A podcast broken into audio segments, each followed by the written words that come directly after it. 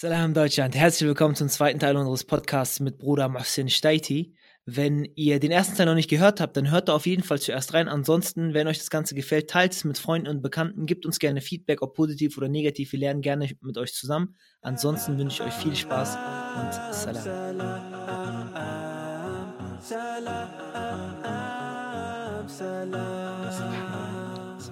Ich finde das einen wunderschönen Faden, den wir hier gefunden haben und möchte hiermit die Überleitung sozusagen machen, jetzt zum, zum zweiten, kleineren Teil von dem Gespräch, weil ich glaube, das passt sehr, sehr gut. Das Thema Eitelkeit im Gegenzug zur Arroganz. Äh, weil wenn man das liest und sich auch damit beschäftigt, dann fällt es schwer nachzuvollziehen, dass, wie du gesagt hast, ne, dass trotzdem Leute, die vielleicht Gebete ohne Ende beten oder den Koran auswendig kennen, äh, oder egal aus welchem Kontext sie kommen, sich das Recht rausnehmen, ja, sowohl intern gegenüber, aber auch, nach, aber auch nach außen, überhaupt zu denken, dass man besser ist als irgendwas oder irgendjemand anders. Und das merken wir auch teilweise an der Art und Weise, wie ich denke, wie wir uns heutzutage, ob das jetzt im islamischen Kontext ist oder auch grundsätzlich auf, auf, auf, der, auf der Welt, äh, wie wir uns gegenseitig Feedback geben. Ja, im islamischen Kontext nennen wir das Nasiha, aber ob du es jetzt im, im Unternehmen oder sonst wo nimmst, Feedback, Rückmeldung, eine Korrektur oder sonst was. Die Art und Weise, wie das sehr oft getan wird, ist nicht auf eine Art und Weise, wie man wirklich sehen möchte, wie der Gegenüber oder die Gegenüber erfolgreich ist, sondern einfach nur, weil man diesen Stempel draufdrücken möchte und sagen, boah, ich bin krasser als du. Ich habe so, ich habe das gesehen, ich kann dich jetzt korrigieren, ich kann das machen, ja. Und wenn wir das jetzt im islamischen Kontext nehmen, dann ist das auch sehr oft die Art und Weise, wie äh, Nasiha, ne, so wie das schön das gesagt wird, teilweise schon abgenutzt wurde, leider. Dass es auf eine Art und Weise gemacht wird, dass man nicht versucht, mit dem Charakter, den man hat, sich in die Situation des anderen hineinzuversetzen und dann versucht zu schauen, okay, was ist der beste Weg, dass diese Person wirklich das jetzt abändert, sondern wie kommen wir diese Härte, die du gesprochen hast und sagst, du bist falsch. Du machst das nicht, du machst das nicht, du machst dort nicht, du machst hier nicht. Und äh, man, man äh, versucht sich da rein zu beschäftigen. Und ich, äh, ich, ich glaube, wir können sehr viel jetzt über den innerislamischen Diskurs sprechen. Ähm, aber ich würde, ich würde gerne, weil du das ja auch gerne machst und, und auch und da, äh, glaube ich, viel zu erzählen hast, vielleicht nur den, den Menschen, die das zuhören, auch mitgeben, wie das nach außen wirkt oder anders außen wirken kann, wenn man mit gutem Charakter auch dort vorangeht. Ähm, und weil du hast sicherlich einiges an, an äh, Geschichten oder Anekdoten da im Austausch mit nicht gerade Nicht-Muslimen hier in Deutschland. Das große Problem ist ähm, Arroganz und Überheblichkeit und absolute Eitelkeit und äh, man sieht sich als was Besseres, ist eine Krankheit. Das ist definitiv. Das Problem ist, wenn das jemand nicht als Krankheit erkennt, als normal, dann ist es schon schwierig. Aber wenn man es als Krankheit akzeptiert und ich sage, ich bin krank, auch ich als Muhsin, ich bin krank,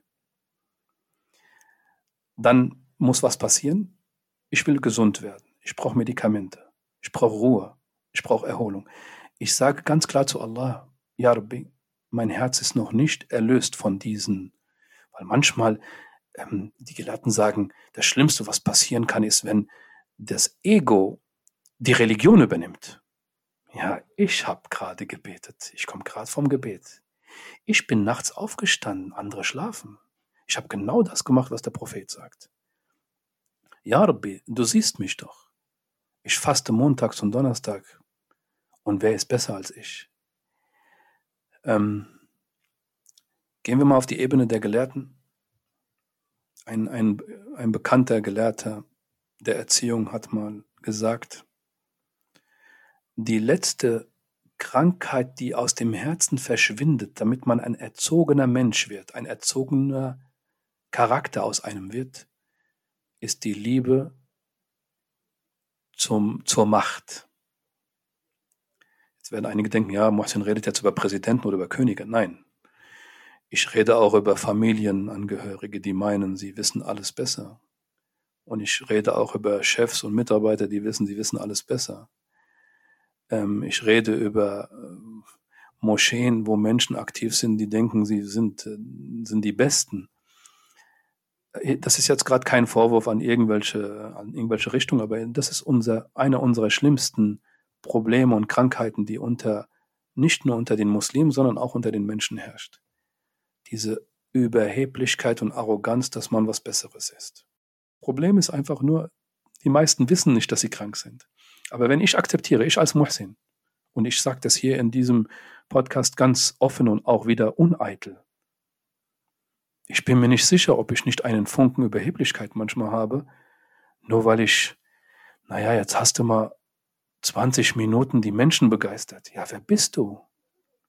Wer bin ich? Ich bin krank, Bruder. Ich bin krank. Ich habe Krankheiten im Herzen und ich muss immer wieder aufpassen, dass die geheilt werden und dass die nicht mehr zurückkommen. Und manchmal kommen sie zurück und ich finde, es ist kein Thema mit Arroganz, so, ja, von heute auf morgen bin ich nicht mehr arrogant oder überheblich. Manche denken, dieses arrogant heißt nur durch die Straßen laufen, gut angezogen mit einem dicken Auto. Das nennen viele arrogant. Weißt du, was arrogant ist? Wenn man im Gebet meint, man ist der beste Vorbeter, das ist arrogant. Oder wenn man hinter jemanden betet und sagt, ja, ich bin doch besser als er.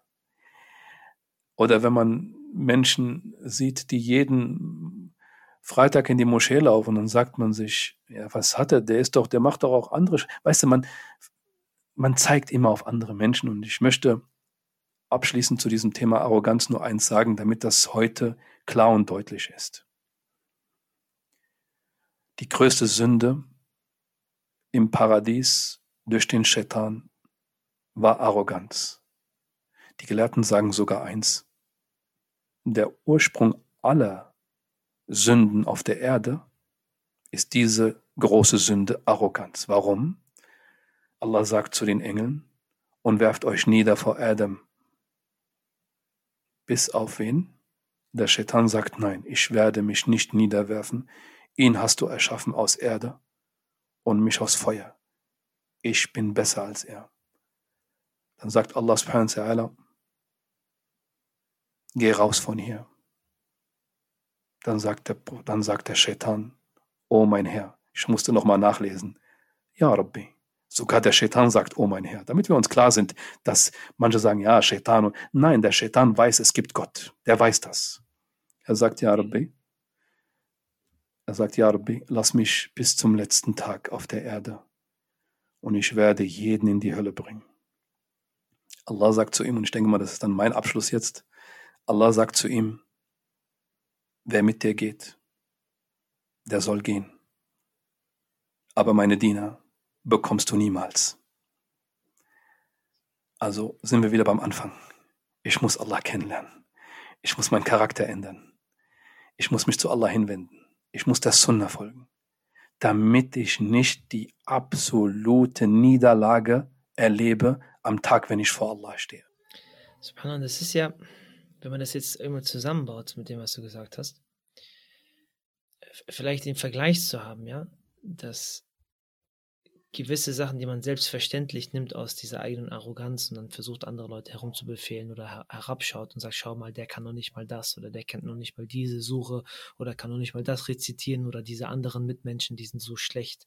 Ja, wir reden jetzt nicht davon, wenn Ungerechtigkeit oder sowas passiert, sondern im, im, im normalen Miteinander, ja. Wenn man das Gefühl einfach hat, man ist etwas Besseres als jemand anders dann haben wir, wie du es schon so schön gesagt hast, das Beispiel unseres Propheten wassalam, und er war bekannt in seiner Gesellschaft, dass er der immer die Wahrheit sagt, dass er den besten Charakter hat, dass er zu, zu, zu den edelsten Menschen letztendlich gehört. Und ja, er hat ja ihnen auch gesagt, wenn ich euch etwas erzähle und hinter diesem Berg ist ein, ne, äh, eine Armee, die euch angreifen wird und so weiter, dann würdet ihr mir glauben und sagen, natürlich, du bist äh, äh, Al-Amin letztendlich, du bist der, der Wahrhaftige.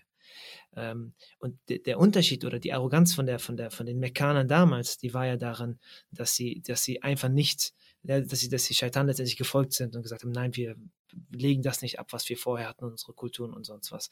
Aber da ist der feine Unterschied. Die Stellung, die der Prophet schon hatte in der Gesellschaft. Er war der Wahrhaftige, er war bekannt als derjenige mit gutem Charakter. Und vielleicht noch ein, ein, ein Schwenker jetzt sozusagen zum Schluss, wenn das in Ordnung ist für dich. Ähm, äh, weil das ist glaube ich, was wir sehr oft vergessen. Gerade wenn man mit diesem Mindset herangeht und sagt, boah, wir sind die krasseren, wir sind die besseren, wir haben alles besser und so weiter und so fort. Ja, nee, äh, wir sind, machen noch nicht mal ansatzweise das, was der Prophet gemacht oder gesagt hat. Ja, Nummer eins. Wir reden gerne viel drüber. Ja, wir haben viele Vorträge und Gespräche und auch seinen Podcast und so weiter. Mögen wir davor bewahrt, wenn wir zu denjenigen gehören, die, die nur reden und nicht machen. Ähm, aber dann noch, obwohl wir so gut wie nichts machen, die, die, die, ich sag mal, äh, auf Englisch sagt man Audacity, diese, äh, diesen Anspruch zu haben, etwas noch zu verlangen, das ist sehr unverschämt, muss ich sagen. Also grundsätzlich jetzt, egal in welchem Kontext. Sondern unabhängig jetzt davon, dass man das für jemanden macht oder für die Gesellschaft oder dass das irgendeine Zeitung schreibt oder sonst was. Alles mal beiseite weg. Nur jetzt auf diese Eingangsfrage, die du gesagt hast, für Allah subhanahu wa ta'ala und für einen selbst müssen wir doch langsam dahin kommen, um, um diese Worte der Prophet, der, der der lebende Koran letztendlich war, umsetzen, wenn wir über Nachbarn sprechen äh, und, und ihre Rechte, wenn wir über Familienmitglieder sprechen und ihre Rechte, wenn wir über die Gesellschaft sprechen und unsere Rechte, wenn wir unser, über unseren Nutzen oder den wir bringen sollen für die Gesellschaft sprechen, ähm, glaube ich, da sind wir noch, sage ich mal, sehr weit entfernt, ja, dann diesen guten Charakter ins Leben zu rufen. Und ich wollte dich mal fragen jetzt, Gibt es jetzt noch konkreter, vielleicht auf äh, politischer Ebene oder auf anderen Aspekten, wo du Begegnungen hattest, wo die Leute noch nicht mal davon ausgehen und nicht mehr das Bild davon haben, dass wir den guten Charakter haben? Weil über den Projekt dann hatten die Leute, das war nicht, das war nicht deren Kritik, dass die gesagt haben, er hat keinen guten Charakter oder möchte nichts Gutes, sondern es war was ganz anderes. Und ich glaube, wir sind sogar noch, ne, wir sind sogar noch vom guten Charakter entfernt, dass wir überhaupt uns für uns selbst oder für Allah beweisen müssen, dass wir diesen Anspruch überhaupt haben. Hast du da irgendwie eine Anekdote oder eine Geschichte, wo du zeigst, dass die Leute ein komplett anderes Bild plötzlich haben, nur von der Verhaltensweise? Also ich hatte mal, hm, ich hatte viele Begegnungen natürlich in meinem Leben durch äh, Arbeit, durch ähm, Freundschaft, durch ähm, Religion und auch durch interreligiöse ähm, und politische Veranstaltungen. Ich, ähm, das wird wahrscheinlich jetzt keiner so recht glauben, aber ich hatte mal eine wunderbare Begegnung mit einem Menschen, der tief in der AfD verwurzelt ist. und wenn man heute AfD hört, ja, dann ist klar, dann ähm, ist, ist, ist die, sind die Eigenschaften oder die, die, ähm, die, die Einstellungen sind ja bekannt. Ein großer, großer Hass gegenüber dem Islam und den Muslimen. Und es gab eine Podiumsdiskussion zwischen mir und einem jungen Mann, der 20 Jahre jünger ist als ich. Und wir haben ein wunderschönes Gespräch geführt vor vielen Schülern aus dem Gymnasium. In Hessen war das. Und ähm, er hat dann gespürt, dass er mit Provokation und mit ähm, Vorhaltungen und äh, ja, in Saudi-Arabien und in arabischen Ländern und in Afrika. Und ich habe immer zu ihm gesagt, bitte lass uns über hier und jetzt und äh, Deutschland und in dieser Stadt reden. Und er wollte natürlich viele Dinge irgendwo erklärt haben mit Logik. Der Mensch, der, der ähm, eine gewisse Abneigung hat, möchte eigentlich, wenn du ihm was erklärst, dann immer eine gewisse Logik dahinter haben. Mittlerweile leider auch Muslime, die viel Logik möchten, auch was Koran und was Sunna betrifft. Aber viele Dinge haben nicht immer was mit Logik zu tun, sondern mit einer göttlichen oder mit einer äh, spirituellen, ähm, ich sag mal, Offenbarung oder äh, Entscheidung von Allah subhanahu wa ta'ala. Das sieht man ja auch ganz kurz so in einem nicht religiösen Kontext, ja, für, für Leute, die jetzt vielleicht nicht gläubig sind, in der Kunst an sich. Bilder zum Beispiel haben ja nicht wirklich was mit Logik zu tun. Gedichte haben nicht viel was mit Logik zu tun, aber sie übertragen eine Spiritualität letztendlich, die genau. auch keiner hinterfragt. Und keiner kommt mit, passt das, ist das alles im goldenen Schnitt und so weiter und so fort. Äh, vielleicht nur als Kontext, was du auch dann damit meinen könntest. Genau. Ja, und dann war das Gespräch dann nach einer Stunde vorbei und ähm, es gab ein, ein, schönes Einzelgespräch mit ihm, mit mir und ihm allein und ich habe ihn zur Seite genommen ich habe ihm gesagt, Mensch, du bist so ein sympathischer Typ, mein lieber Alter. Also man sagt ja manchmal dieses, weißt du, er war ein Jugendlicher irgendwo und sage ich, Alter, du bist so ein sympathischer Typ, studierst Jura, erfolgreich, alles gut. Und dann diese tiefe, diese tiefe Abneigung gegen andere. Ja, und ja, ich komme eigentlich ja aus der, aus einer anderen politischen Richtung und es war damals äh, gegen und, und ich habe ihm dann schon so ein bisschen, ich meine nochmal, er war 25 Jahre jünger, ich hätte sein, ich könnte sein Vater dann irgendwie in dem Moment sein. Und er hat auch gemerkt, dass er, also nur zur Info, dass ich auch, ich bin Verkäufer. Das heißt also, ich bin in meinem Arbeitsleben ein absoluter Verkäufer, der Menschen überzeugen muss, ähm, an Qualität festzuhalten und ähm, auch verhandelt. Und das habe ich mit ihm auch gemacht. Und sehr nett fand ich von ihm, dass er mich dann in seinem Facebook-Account, äh, ihm folgen sehr viele. Er ist auch mittlerweile, ich sage jetzt keinen Namen, aber er ist mittlerweile ist er auch ähm, Mitglied des Bundestags, glaube ich, ja. und hat eine erfolgreiche, ich habe ihn verfolgt, eine erfolgreiche Karriere politisch jetzt, wenn man das so nennen darf, bei der AfD gemacht. Und dann hat er in einem sehr netten Post auf seiner Seite den Dialog mit mir gelobt und dass er einen so einen ganz anderen Islam und einen ganz anderen Moslem irgendwie kennengelernt hat. Aber er hat mir dann doch wieder leid getan, weil die ganzen Hate-Kommentare von seinen Freunden und von seinen äh, Gemeinschaftskollegen, die haben ihm natürlich dann, die haben ihn natürlich fertig gemacht. Und äh, ich möchte damit nur sagen, das ist nicht, dass ich jetzt was Besseres bin oder dass ich jetzt irgendwie toll mit dem Jungen mich äh, unterhalten habe, sondern ich möchte nur eins sagen. Das kann ich auch jetzt nur als Rat geben für jeden, egal in welcher Situation du mit jemandem stehst. Ich habe diesen Jungen sehr beobachtet in seinem Reden und in seinen Ausführungen, nicht unbedingt auf den Inhalt. Ich habe in seine Augen geschaut und habe zu Allah gesagt, Ja Rabbi, er kennt dich nicht. Ja Allah, er kennt dich nicht. Das hat mich, hat mich an die Geschichte des Propheten erinnert, als er zu seinem Volk nach Taif gegangen ist. Taif ist so 70, 80 Kilometer von Mekka entfernt. So lange ist er gelaufen und wollte sie zum guten Charakter und zur guten Religion einladen. Und sie haben ihn mit Steine beworfen, die Kinder, und man hat ihn ausgelacht und gedemütigt. War einer seiner schlimmsten Tage. Als er aus dieser Stadt Taif gegangen ist, hat er seine Hände gehoben und sein Gesicht war blutend. Er musste das Blut wegwischen und hat seine Hände gehoben zu Allah. Und was glaubst du, was für ein Bittgebet er gesprochen hat? Er sagt zu Allah, Ja Rabbi, o mein Herr, vergib ihnen, denn sie wissen nicht, was sie tun.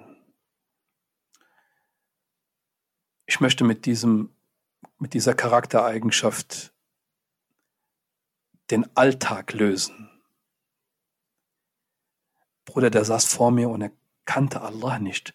Was ist das nur für eine Katastrophe für ihn? Ich habe, mit, ich habe nicht mit dem Auge der, der Arroganz oder mit dem, mit dem Auge der Wut oder mit dem Auge der, ich lasse mir von dem nichts gefallen. Nein, nein, nein, nein, nein, nein. Ich habe mit dem Auge der absoluten Barmherzigkeit und Mitleids auf ihn geguckt. Allah, wenn er dich kennen würde, dann wird das hier nicht passieren, was wir gerade hier hören von ihm ich möchte nochmal, ich möchte mich nicht hier irgendwie nach vorne heben, aber das ist die Sunna des Propheten Muhammad. Ja, und äh, vielleicht um, um, um, um das auch, also es geht nicht darum, ne, glaube ich, auch wenn du was du sagst, der AfD oder jetzt ganz überspitzt formuliert zugefallen oder sonst. Das hat gar nichts damit zu tun. Ich glaube, ich bin Überhaupt selber zum Beispiel noch der Ersten, die äh, ne, Charaktere wie Malcolm X oder sonst was, die in einem ne, Kosmos, wo viel Hetze und sonst was passiert, man sieht, dass man das braucht, ja, aber die Perspektive, die gezeigt werden soll, und auch auf das den Propheten zurückzubringen, ist, wir für uns selber, und das ist wirklich nur auf einen selbst bezogen oder auf mich jetzt als Individuum, es ist ein Unterschied, dass wenn man wie der Prophet alles Mögliche in seiner Macht getan hat, um dem Gegenüber von einer Sache zu überzeugen, weil man diesen guten Charakter lebt und auslebt und auch wirklich das war, und dann greifen sie einen an, wie in deinem Beispiel von Taif, und dann lehnen sie einen ab und dann wollen sie das nicht, das ist dann eine andere Geschichte. Aber wir sind noch nicht mal da. Nein, sind wir nicht. Das ist das, das, ist das Schlimme, was ich mir durch den Kopf geht, ist, stell dir vor, du oder ich ne, sind ein Grund, warum die Leute sagen, ich habe den Islam nicht richtig verstanden wegen dieser Person. Schau mal, sie war ja. so ein schlechter Charakter. Sie hat das gemacht, sie hat das gemacht, sie hat das gemacht und ich dachte, das wäre die Religion. Ich frage mal ganz provokativ. Wenn ich jemanden sehe, zum Beispiel einen Rassisten oder einen AfD-Menschen, der im Fernsehen spricht oder in den Social Media seine, seine Video, ein Video veröffentlicht und hetzt und mit viel Parolen und mit viel Rassismus und Hass äh, darüber kommt.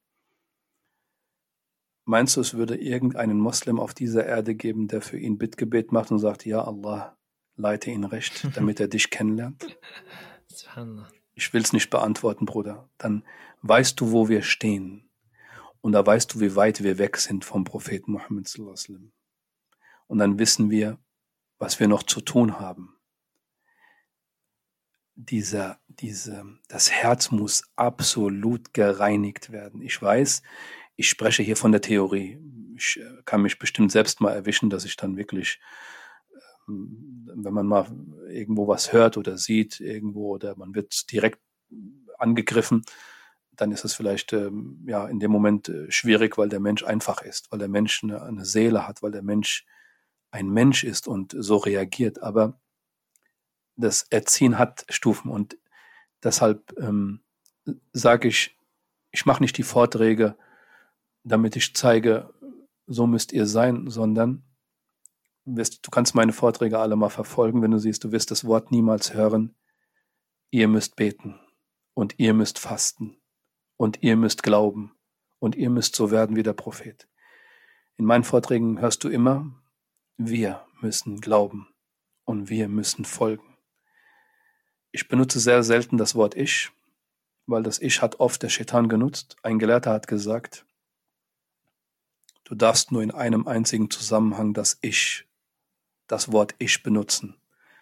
Dann haben seine Schüler gefragt, in welchem Zusammenhang, lieber, lieber Lehrer. Er sagt, wenn du dich zu Allah wendest und sagst, ich bin dein Diener, ja Allah. Subhanallah. Wir reden von wir und ich kritisiere heute hier niemanden und ich kann eigentlich auch nicht den Leuten folgen, die ähm, im Internet Muslime kritisieren, weil sie kein Hijab tragen, weil sie kein Bart tragen, weil sie da. Ich kann diese diese diese Art von Gelehrte folge ich äh, nicht dieser Ideologie. Ich sage immer wir. Wir sind krank und wir müssen näher kommen und wir müssen uns ändern und wir müssen beten und das beinhaltet auch mich und dich und jeder, der das hört.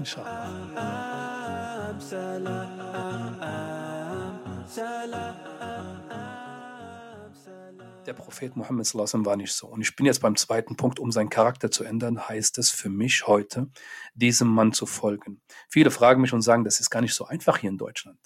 Ich sage, warum? Ja, aber man, das Aussehen und das, darum geht es nicht. Es geht hier um alles. Es geht um seinen Charakter, es geht um sein Reden, es geht um seine Liebe, seinen liebenvollen Umgang mit den Menschen.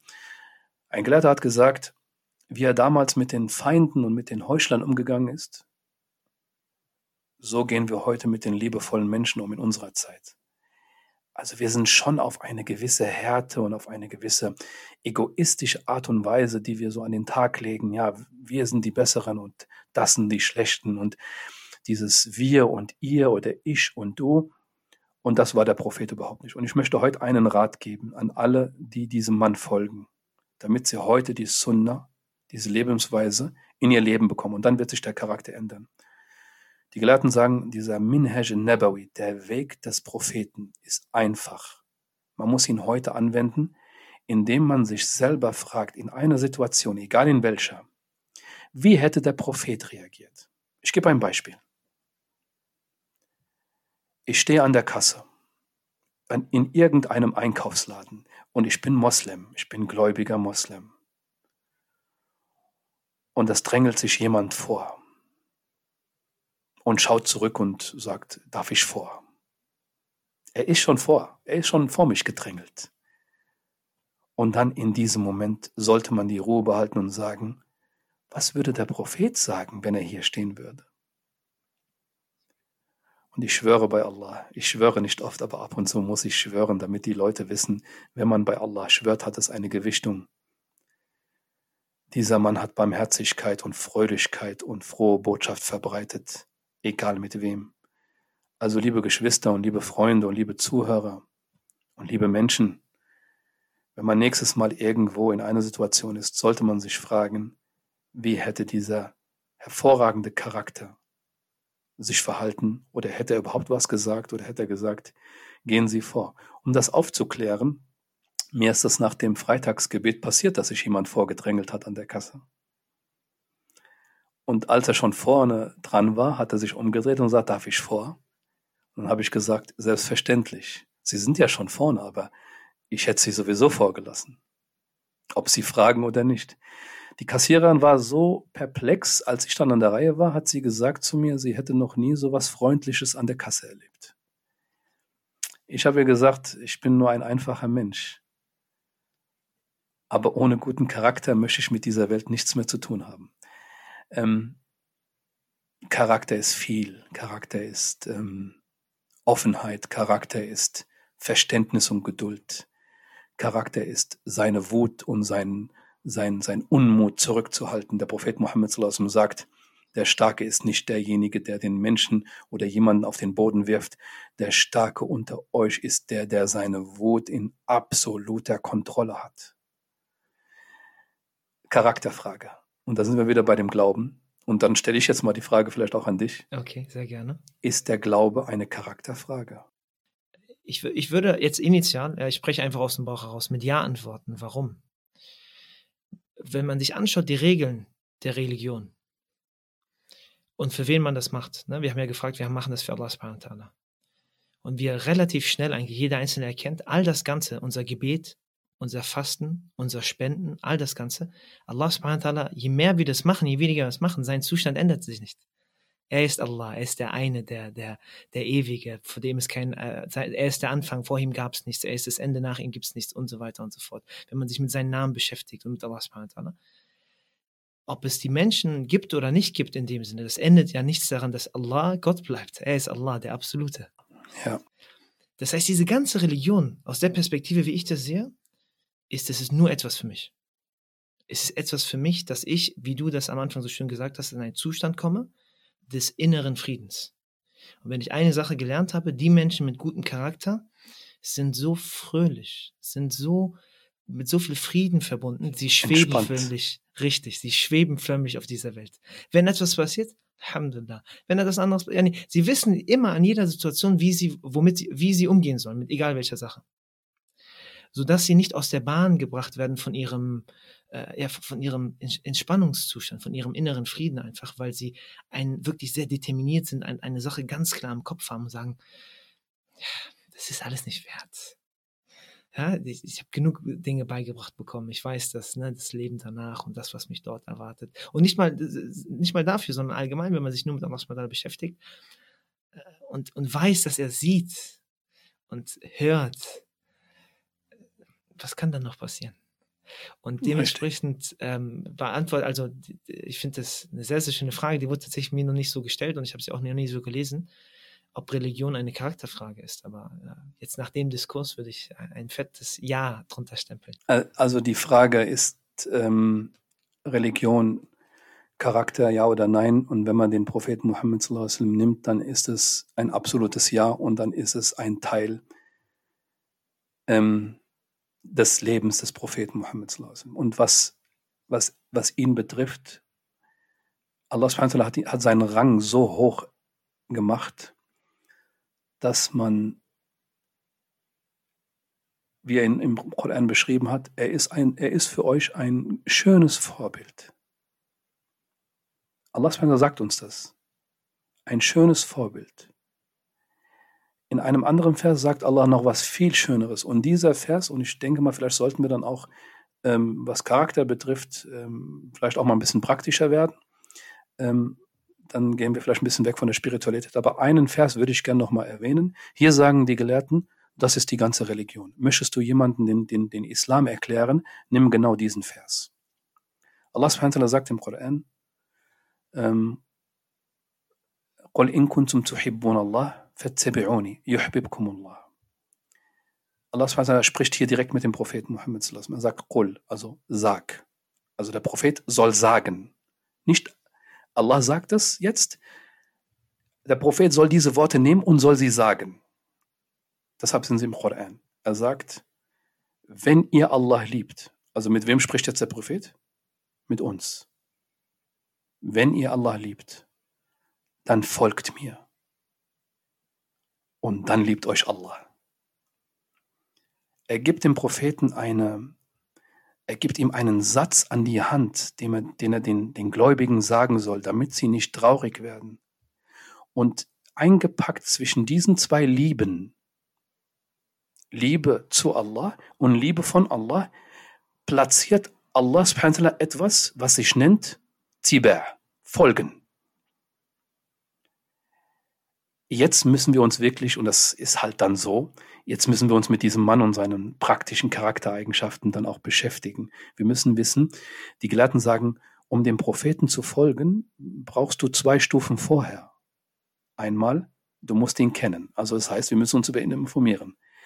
Nach dem Kennenlernen kommt etwas Wunderschönes auf. Das ist Liebe. Wenn man den Propheten dann liebt, dann passiert eins in der Überzeugung, man wird ihm garantiert folgen.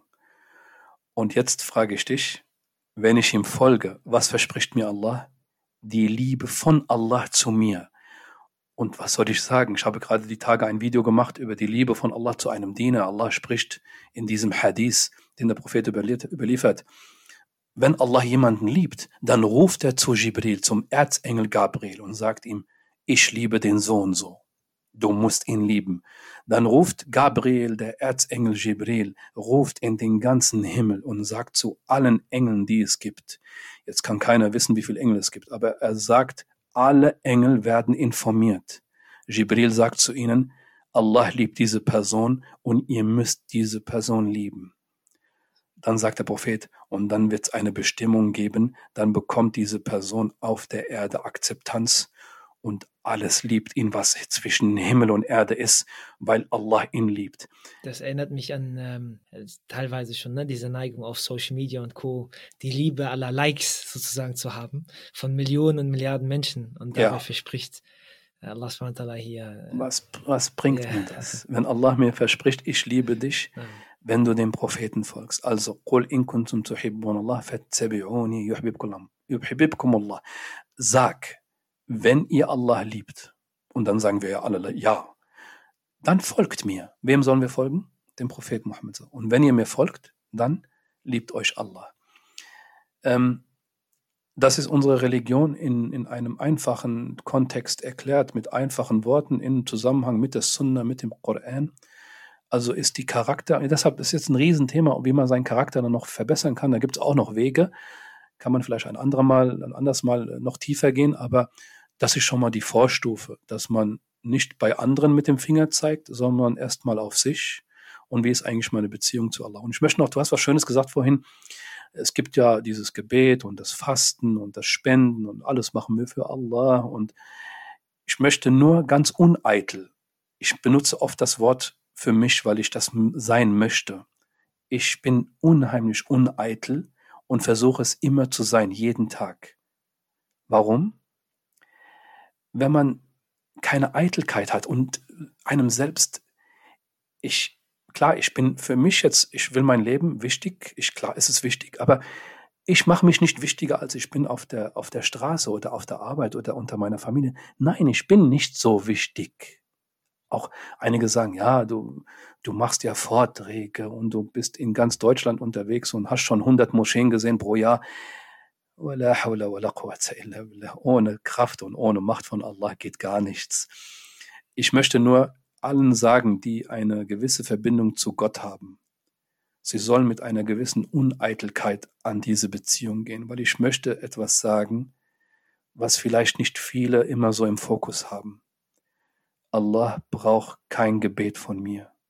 Allah braucht noch nicht mal einen einzigen Tag am Fasten von mir. Allah braucht keine Spende von mir. Allah braucht von mir gar nichts. Jetzt gibt's nur den feinen Unterschied. Ich brauche ihn. Und deshalb nehme ich die Mittel, die er mir gegeben hat. Aber ich bin total uneitel und sage, ja, wenn ich jetzt bete, dann habe ich so und so viel Stufen erreicht bei Gott. La ilaha illallah. Es gibt keine Gottheit außer Allah. Wenn einer sich wichtiger sieht als andere, dann hat er ein Problem. Ähm, ich möchte vielleicht diese Charakterfrage mit einem, mit einem persönlichen Aufruf abschließen. Und über diesen Aufruf kann sich jeder selbst Gedanken machen, vielleicht auch du, lieber Bruder. Jeder kann ihn nehmen, wie er möchte, aber ich möchte ihn einfach sagen und keine große Erklärung dazu machen. In der Beziehung zwischen dir und Gott, zwischen dir und Allah, nimm bitte die Menschen raus. Nimm sie raus. Und in der Beziehung zwischen dir und den Menschen, bitte nimm das Ego raus. Und dann wirst du glücklich sein mit allen. Amin, inshallah. Amin, mashallah. Das sind, äh, glaube ich, der perfekte Abschluss, um, um, um diesen äh, Podcast am Ende zu bringen. Und äh, möge Allah uns helfen, genau äh, diesen Punkten, die wir beide erstmal gesprochen haben, an uns gerichtet, immer stets so zu leben und auch andere dazu Amen. aufzufordern, äh, äh, sich diesem Weg zu äh, widmen, weil äh, es gibt, glaube ich, dann nichts Schöneres, wenn man irgendwann mal diesen Zustand der inneren Ruhe auch spüren darf. Äh, und dann weiß, glaube ich, jeder auch, wovon wir vielleicht ein bisschen hier gesprochen haben. Ähm, und dann schmeckt man das auch am eigenen Leib. Alhamdulillah. In dem Sinne, Assalamu alaikum. Alaikum Assalam. Salam, salam, salam.